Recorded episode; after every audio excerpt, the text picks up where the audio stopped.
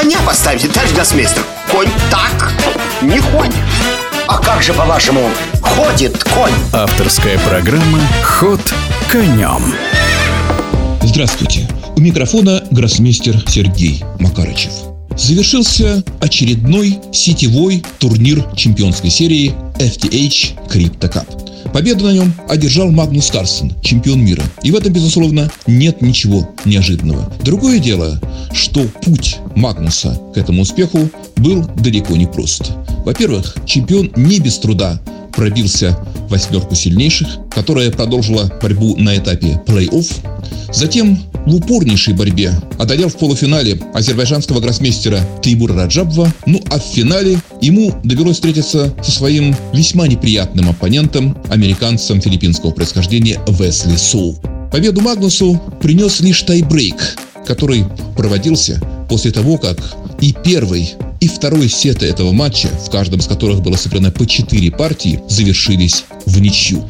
При этом первую партию на тайбрейке, блиц-партию, выиграл Весли Соу. Казалось, что положение Магнуса, ну если не безнадежно, то крайне тяжелое. Но Магнус вначале смог отыграться, имея черные фигуры, он сравнял счет, а когда дело дошло до Армагеддона, решающей партии, в которой белые обязаны по заказу выигрывать, имея на минуту больше, то Магнус, играя как раз белыми, продемонстрировал и чудеса хладнокровия, и все свое мастерство. В результате он выиграл Армагеддон, одержал победу на тайбрейке со счетом 2-1 и вышел победителем во всем этом соревновании. Ну а третье место занял Ян Непомнящий. Не без определенного труда он смог одолеть Теймура Раджабова. После того, как первый игровой день завершился со счетом 2-2, все партии были очень короткими, было понятно, что матч по сути своей договорной, поскольку соперники решили выяснять отношения во второй игровой день, а во второй день закипела борьба. Ян выиграл третью партию, смог не проиграть четвертую, и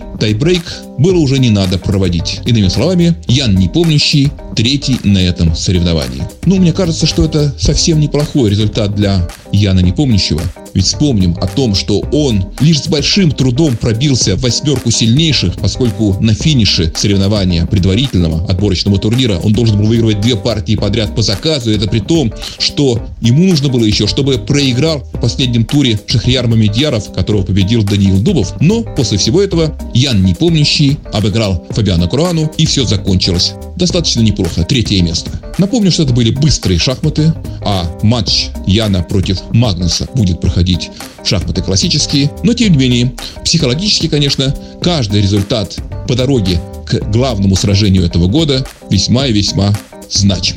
Ну а что касается женского гран-при Фиде, который подходит к концу в Гибралтаре, то победу на нем досрочно обеспечила, гарантировала алматинская шахматистка молодая Жансая Абдумалик. Предпоследнем туре она, имея белые фигуры, быстро завершила в ничью свою партию против Катерины Лагно, и в результате ее отрыв в два очка гарантировал Жансуе первое место, победу на этом очень важном турнире, с которой мы Жансую и поздравляем.